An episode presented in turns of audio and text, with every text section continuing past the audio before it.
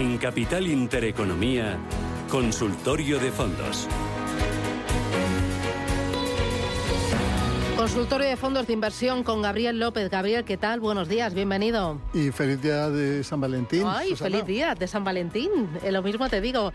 Eh, Gabriel López, eh, CEO de Inverdif. ¿Qué me vas a decir? Ya sabes que no hay mejor inversión que invertir en, tus amigos y en la amistad, que te da mayores retornos que mm. cualquier otro. Mm. Así que es un día para aprovechar. Bueno, yo la verdad es que soy una auténtica afortunada, porque, bueno, pues no tengo muchos amigos, pero los que tengo son de verdad y son auténticos. Y, y bueno, y ahí estamos celebrando San Valentín y bueno, que tengo también cena de San Valentinas, porque tengo ahí unas cuantas amigas que vamos a decidir, bueno, que hemos decidido celebrar también nosotras el día de San Valentín. Es que con, poco, con poca inversión te puedes tener un retorno de felicidad importante. Sí que es verdad, sí que es verdad. Oye, ¿qué opinión tienes tú de los fondos de autor? Yo personalmente no soy muy fanático, la verdad, porque no me gusta depender de una persona, eh, a pesar de que pueda tener un track record histórico muy bueno de largo plazo y, que ha demostrado una gestión eh, extraordinaria. ¿Por qué? Porque normalmente suelen ser eh, temáticos o de value y, la verdad es que eh, la experiencia nos demuestra pues que no puedes poner eh, toda tu inversión o, depender de una persona para tus inversiones. Yo prefiero siempre estar con grandes equipos, con grandes empresas que durante 100 años han demostrado su capacidad de, hacer buenas inversiones y que es extremadamente difícil de mantener esa constancia. Entonces, no soy tan, tan, tan fanático de, los fondos de autor ah, y los conozco, y, pero siempre detrás de estas grandes fondos de, de, grandes gestoras siempre hay eh, eh, gestores extraordinarios que tal vez no se les da tanta importancia como otros que, que ponen su propia boutique, su propio fondo y, y al final pues, pues eh, lo, hacen bien, ¿no? pero bueno, ese es mi punto de vista y es la experiencia. Me puede dar la razón o no, pero así me, me siento más confortable. Si mm, invertimos en renta variable europea, ¿Tú aconsejarías que el fondo sobreponderara sector bancario o eh, porque se va a venir beneficiado de tipos de interés todavía al alza y que estén altos durante un largo tiempo? Tienes toda la razón. Creo que es una excelente idea. Estados Unidos ya lo hemos visto, está alrededor de 4.150, está tal vez sobrevalorada, está cotizando de 18 veces beneficios y tenemos la incertidumbre ¿no? del efecto de estos altos tipos de interés en los márgenes empresariales, pero sí que es verdad que los resultados empresariales que se han publicado hasta ahora en Estados Unidos han sido mejor de lo esperado pero han sido aún mejor aquí en Europa, un 5% por encima de lo que se esperaba. Europa está cotizando con un descuento, eh, tiene todo sentido del mundo reducir un poco y subir eh, aquí en Europa y no tanto en los índices, pues porque eh, hacen preponderancia en, ciertos sectores a otros. Y sí, el sector bancario está infravalorado, se beneficia de esta subida de tipos de interés, se beneficia de esta eh, subida de, crecimiento económico que estamos viendo en el mundo, gracias a China, gracias al buen tiempo que tenemos aquí en Europa. Así que, eh, a pesar de que lo ha hecho muy bien desde comienzos de años el sector financiero, sigo pensando que es una excelente inversión. Eh, hoy tenemos subasta de letras del Tesoro de nuevo. Eh, son letras a tres y a nueve meses. ¿Qué alternativas hay en fondos de inversión a las letras del Tesoro? Porque el fondo de inversión lo que te permite es una liquidez inmediata y una fiscalidad mucho más ventajosa que las letras del Tesoro. ¿Qué opciones hay en fondos? Bueno, hay infinidad de opciones eh, y todo depende del coste y todo depende de tu horizonte temporal. Eh, eh, sí que es cierto que en el corto plazo los tipos de interés a corto están más altos que los de largo eh, y hay que aprovechar la oportunidad. Pero después, ¿qué haces? No? Entonces hay que pensar bastante bien el plazo de la inversión eh, y, a, partir de qué momento van a empezar a bajar, pues porque ya empezamos a tener de crecimiento económico y los tipos tienen que bajar porque han bajado también la, la inflación. Entonces, el horizonte temporal debe de ser de más o menos un año a dos años y, con cierta claridad pues hay productos pues que te puedes definir eh, perfectamente ese horizonte y no, y no, y no vender ¿no? Eh, y, mantener la inversión. Pero si necesitas eh, tener tu, eh, esa liquidez disponible en cualquier momento, pues hay fondos monetarios. Eh, Dame un par de nombres. Yo creo que, que, la mutua está ofreciendo excelentes fondos de inversión que invierten a corto plazo y a medio plazo y en estos momentos son a mí los que más me, me atraen. me empiezan a llegar consultas al 609 22 47 16. Dice, eh, para el consultorio de fondos, ¿qué fondo sería mejor para entrar en Asia? China Fidelity Asia Pacific Opportunity y Morgan Stanley Asia Opportunity. Bueno, eh, ya llevamos tiempo recomendando el, el, Morgan Stanley Asia Opportunity. Eh, este año eh, ha tenido una buena recuperación, un 4 o un 5%, no tan buena como China, que ha subido un 6 o un 7, pero sí que hay otros sectores que lo han hecho mejor que, que Asia, como el tecnológico, que nadie se lo esperaba y que ha subido entre un 10, 15 y hasta un 13%. Entre estos dos fondos, eh, el de, eh, eh, me has dicho tres, ¿no? Uno de China, uno de Asia y uno de Morgan Stanley. Bueno, vale. Mm. el, de Morgan Stanley lo que pasa es que también tiene un... La mitad está en China y hay otra parte que está en la India. India está muy bien valorada, ¿no? Porque subió antes y se está estancando un poco. Me gusta más ahora mismo el de Asia Pacífico, pero si pero si volvemos un poquito a tu pregunta anterior, ¿dónde hay oportunidades de inversión ahora? Eh, Europa y obviamente Asia es uno de ellos. Eh, China tiene todavía un potencial eh, de 13% para estar a su valor teórico y Asia, el sudeste asiático, un 15%. Así que sí que es todavía una oportunidad para invertir. creo que, que, que, está más enfocado a esta zona el Fidelity que el, que el Morgan Stanley. Y ¿Invertir solo en India, por ejemplo, te parecería una idea acertada? Bueno, eh, hemos visto todas estas noticias sobre el famoso Adani, que es la mayor fortuna de la India, eh, ha bajado su. Tiene, tiene una influencia tremenda en la economía china. Tú puedes eh, pasar todo el día consumiendo, moviéndote y todo eh, con, con, empresas relacionadas con Adani, que ha sufrido más de, de, una bajada del 50%. Y sí que es verdad que el, que el, que el mercado hindú está sobrevalorado y, y, y, no se está moviendo mucho. Yo hoy por hoy pienso que, que, que hay otras oportunidades. Está Corea, eh, está China. Eh, está Japón, que no es emergente, pero sí que está mostrando signos de, de, una recuperación importante. Y tal vez la India, pues eh, sí que tiene una gran oportunidad, tiene un crecimiento económico tan importante como va a tener China y, y, tal vez en el medio plazo pues te va a dar oportunidades, pero hoy por hoy está más barato eh, estos otros países que te menciono. ¿Qué gestoras son buenas en Japón?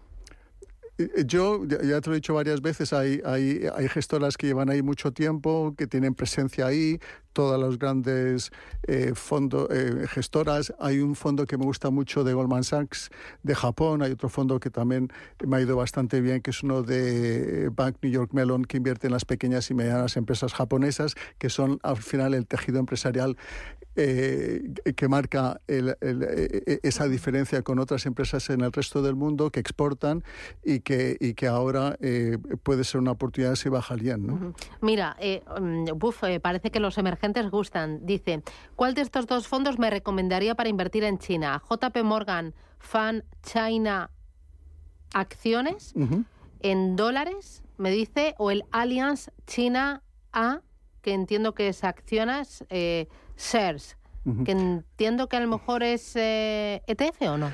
Eh, eh, no creo. Eh, en, todos casos, yo tengo, obviamente yo me estudio bastante dónde invierto para mis clientes y, y, al final llegué a la conclusión que de los mejores fondos para invertir en China es el China A-Shares de, de, JP, así que lo tengo en la mayor parte de las carteras de mis clientes.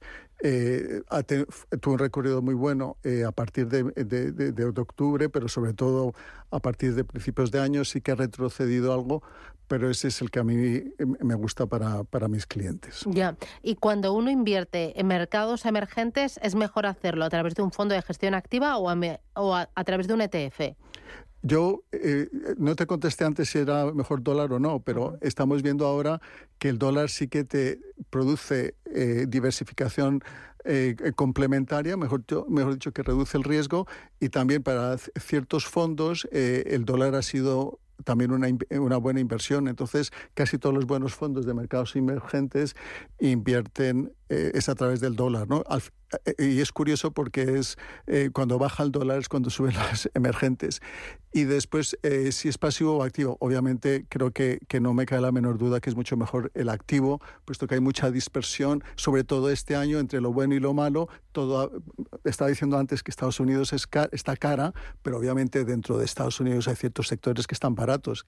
Entonces, si tú compras un ETF, un fondo pasivo, estás comprándolo todo. Si te centras en ciertos sectores, que todavía están con un descuento, como el financiero que tú dices, pues, pues es una oportunidad. Eh, ¿En qué casos te, mm, eh, entrarías tú con un ETF? ¿Para qué tipo de mercados o para qué tipo de activos? Cuando yo viese, eh, veo claro pues que un mercado está cotizando con, con un descuento y ahí hay una oportunidad. Y, y, con ETFs no tanto porque fiscalmente no me compensa y sale muy caro comprar ETFs aquí en España, pero con un fondo indexado como los Damundi y que no tienen un alto coste, pues sí me compensa. Para clientes jóvenes les gusta mucho la gestión pasiva, entonces siempre les pongo en Europa, en Estados Unidos, en, una parte no, no, importante en pasivo, pues porque les atrae y, es a largo plazo. Vale, mira, me pregunta por eh, el Robeco Financial Institutional Bonds o el Franklin US Low Duration. Em, de los dos, eh, ya lo hemos dicho antes, hay ciertas gestoras que tienen mayor reputación en, ciertas gestiones. Franklin es de las, de las de mayor en términos de renta fija. Short duration significa corto plazo. Corto plazo es lo que estamos ah, diciendo, ¿no? que es eh, que la curva está invertida. El 10 años americanos está en 3,50 y, y a seis meses pues, está en 4,60, 4,70 y, y, puede subir más. Entonces, eh, dependiendo de tu horizonte, temporal de la inversión, eh, desde, desde noviembre del año pasado, pues, pues, eh, pues toda la renta fija pues, ha subido 2, 3, 5%, pero yo creo que todavía hay oportunidad en el corto plazo en Estados Unidos. Vale, em, porque ¿qué expectativas de rentabilidad debemos de tener para un fondo de renta fija?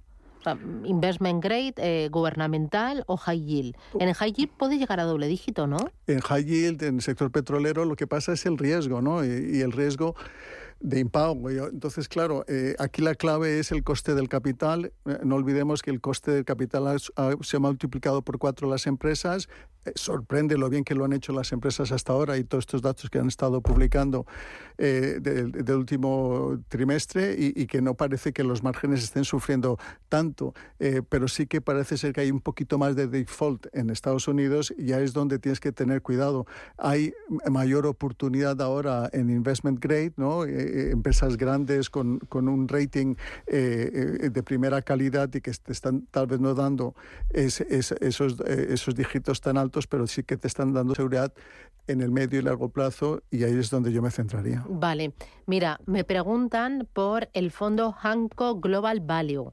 Yo esta gestora la tengo totalmente perdida. Hancock. Sí, H-A-M-C-O. AMCO Global Value. Eh, lo desconozco, lo siento. Vale, no, puedo, no, puedo, estar. Vale, yo tampoco. Pero, value, pero Value sí que eh, es, es, un sector que todavía tiene descuento contra otros sectores. Eh, ¿Por qué? Porque no son tan sensibles a los tipos de interés, porque son empresas que tienen un margen estable en el largo plazo y, y, el value sigue siendo interesante, así que, que, sí que hay que invertir en él. Em, Tú cuando seleccionas una gestora,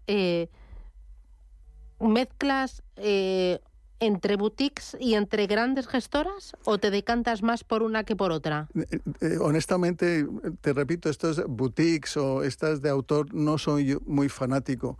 Eh, ¿Por qué? Porque la constancia en el medio y largo plazo es un plus y sobre todo tener un, equipos grandes, de grandes profesionales en todo el mundo eh, y que trabajan como equipo, eso cuesta muchísimo dinero y solo se lo pueden permitir las grandes gestoras. Entonces, por eso es que me centro en ellas y, y, al final e, esa constancia me, me, me, me, deja tranquilo a la hora de invertir porque yo sé que voy a tener un retorno en, dos o tres años. Eh, igual que el mercado mejor, mm. a pesar de que puedan en ciertos casos pues, ser más caras que otros. Pero los fondos de autores y las boutiques suelen ser caros. Los fondos. Mira, estoy mirando AMCO Financial, nos especializamos en el análisis de empresas de cualquier sector, capitalización y geografía, aplicando la filosofía de inversión value y en y un enfoque contrarian el cual nos ha permitido descubrir oportunidades únicas en nuestro más de 20 años de experiencia en los mercados. Bueno, deberes para el próximo día, eh, Gabriel. La, semana pasada, la semana pasada estuve en una conferencia de MFS, eh, estuve en otras ah. conferencias, así que sí que y además que la de MFS fue de una gestora española que es una de las mejores en el mundo en renta fija, así que sí que asisto a muchas presentaciones, pero obviamente eh, no he visto ninguna presentación de ¿eh? Y después hay otra queja que sí que tengo que hacer, es que los grandes bancos españoles, BBVA, Santander, La Caixa, que la mitad de España tienen fondos, de los españoles tienen fondos invertidos con ellos, no sabemos qué hay detrás, no sabemos quiénes son los gestores. Y, es una pena tenerles aquí y no conocerles. Son unos deberes que tienen pendientes y es muy ah. importante porque no podemos hablar de, de, su buena o mala gestión porque al final son fondos de fondos, pero bueno, que, que eso es también otro tema de que, que yo no veo presentaciones de, los de los bancos españoles. Oye, de MFS, eh, que es una gran gestora americana, eh, eh, dame un par de titulares. ¿Qué dijeron? Bueno, pues lo, más curioso y más importante es que ella sí que ve una recesión a final de año. ¿no? ¿Ah, Entonces ella está convencida que, que, siempre que la curva está invertida y como está estadísticamente siempre hay recesión y está convencida de ello y se está posicionando para ello. El mercado no le está dando la razón eh, en este momento y cada vez que salen resultados económicos eh, eh, eh, es que vamos a tener ese aterrizaje eh, suave, ¿no? que está siendo complicado, pero que es, es, un éxito y que, y que al final esas probabilidades de recesión cada vez están bajando. Antes estaban en el 70, 80, ahora hay gente que pone solo un 25% de probabilidades de, tener una recesión en Estados Unidos y aquí en, en Europa parece que ya también se está disipando. Así que bueno, pero casi toda la presentación que, de la, a la cual asistí se centraba en eso, que a final de año sí que había una recesión. Muy bien. Gabriel López, CEO de Invertif, muchísimas gracias. Te llevas deberes, mírate Hanco.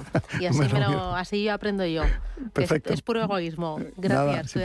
Boletín informativo y regresamos. Desayunos Capital.